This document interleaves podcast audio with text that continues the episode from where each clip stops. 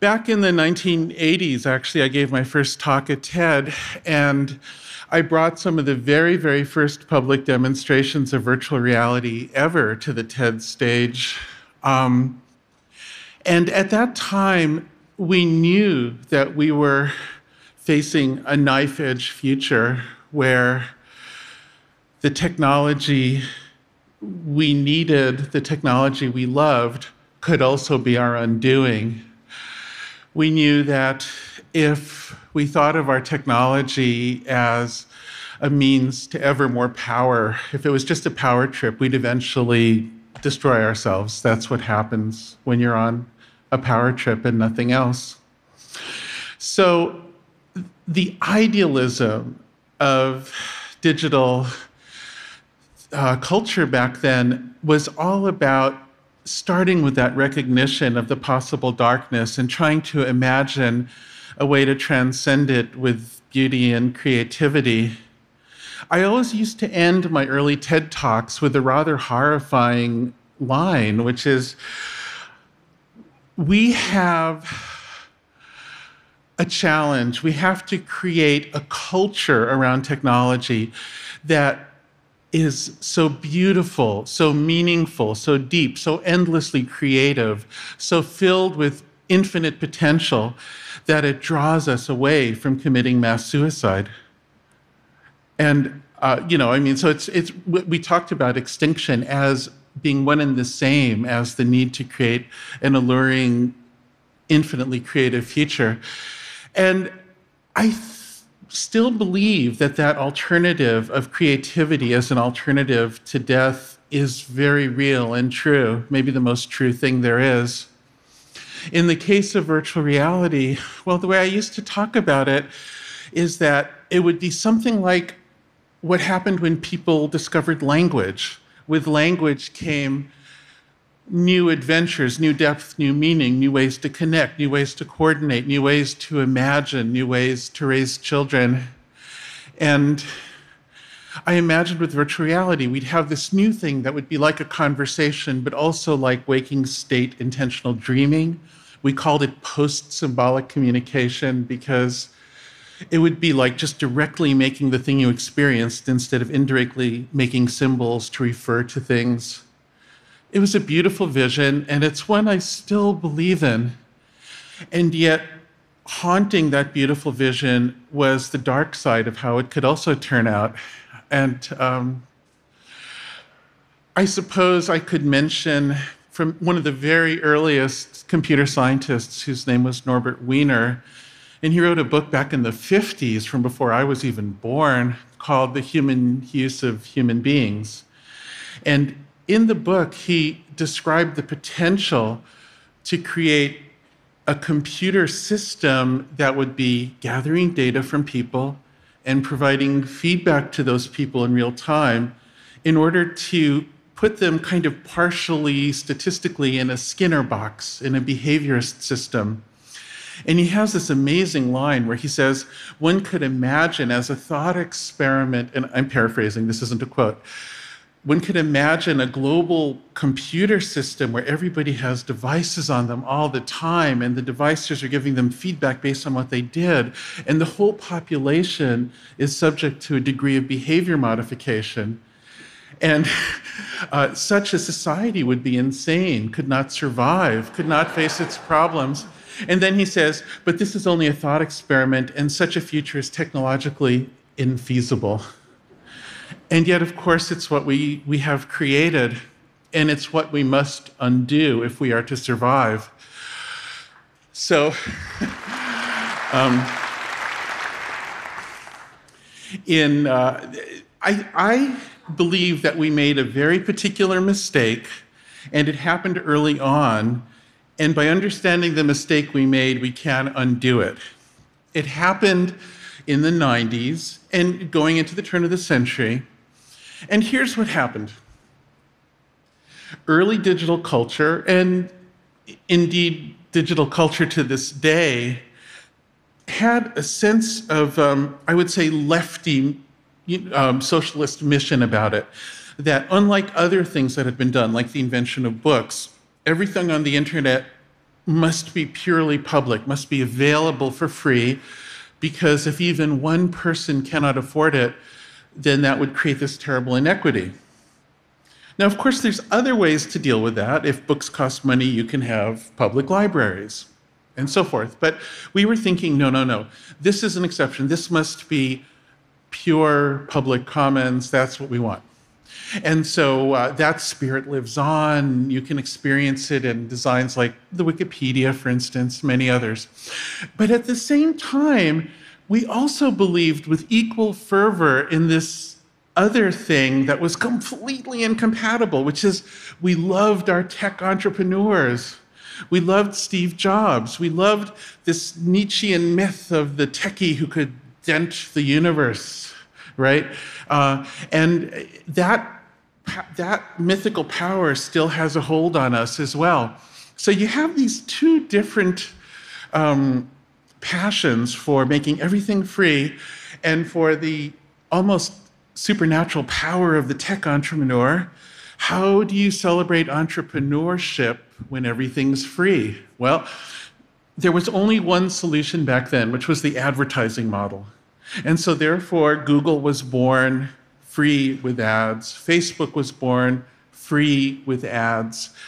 Now, in the beginning, it was cute. Like with the very earliest Google, um, the ads really were kind of ads. They would be like, you know, your local dentist or something. But there's this thing called Moore's Law that makes the computers more and more efficient and cheaper. Their algorithms get better. We actually like have universities where people study them and they get better and better. And the customers and other uh, entities who use these systems just got more and more experience and got cleverer and cleverer.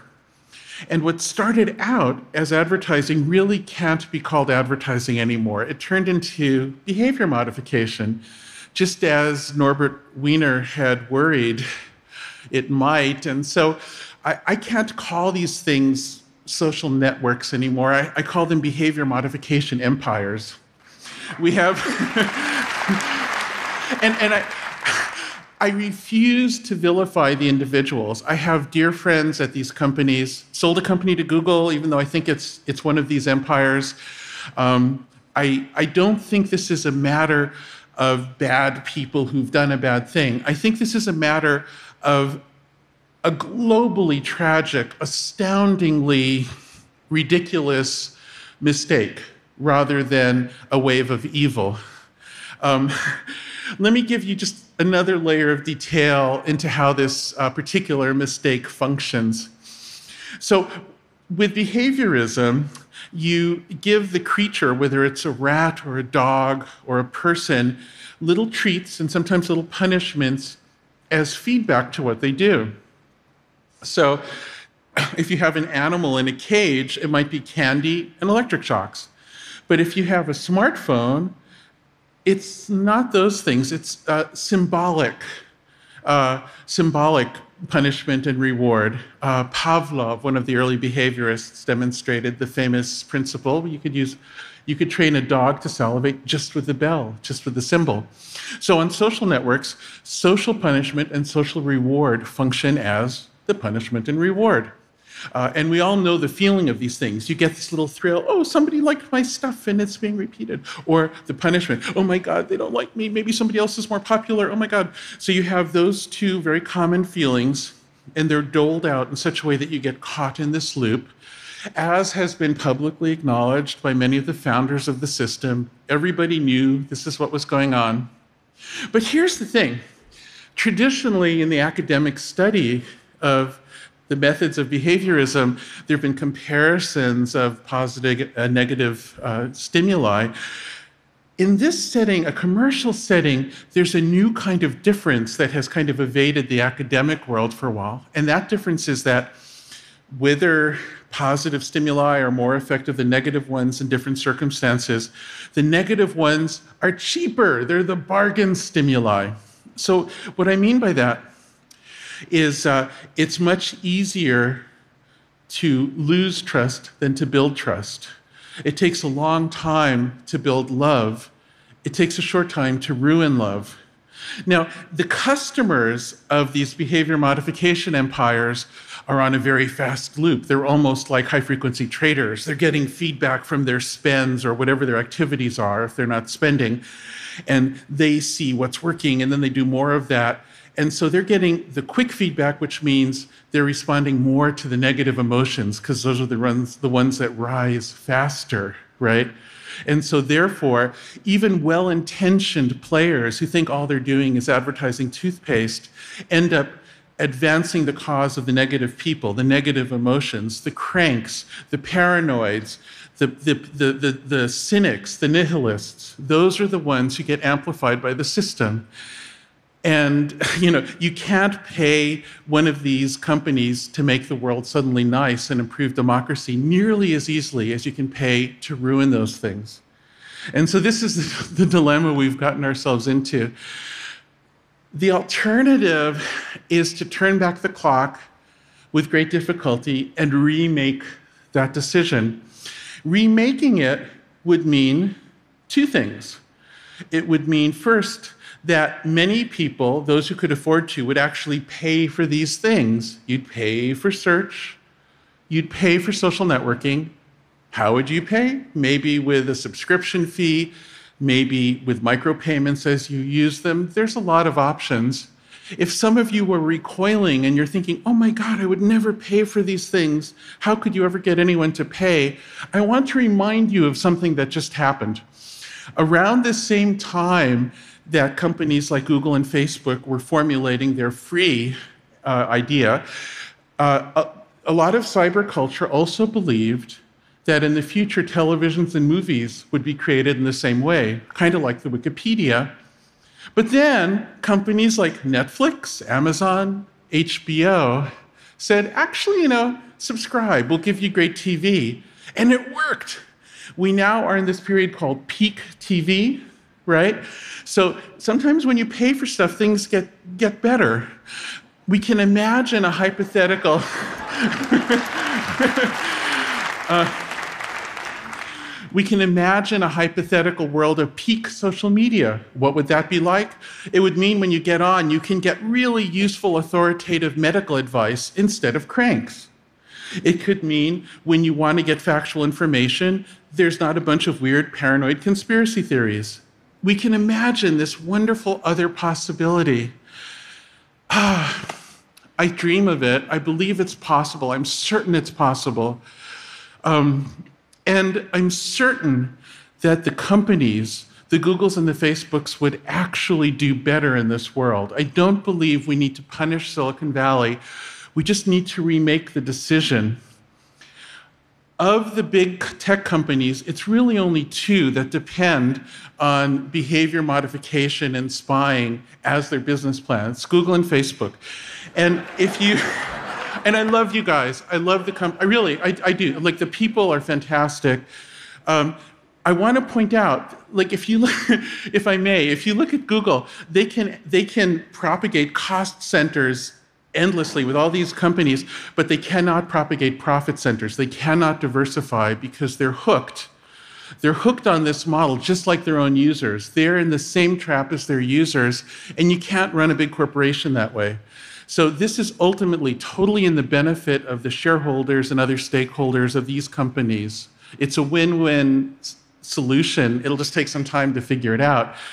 A lot of details to work out, totally doable. Um,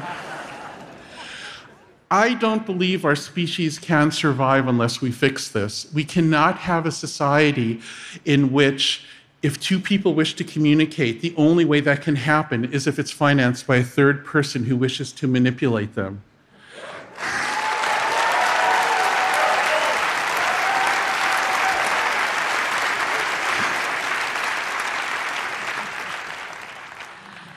Um, in the meantime, if the companies won't change, delete your accounts, okay? That's enough for now. Thank you so much.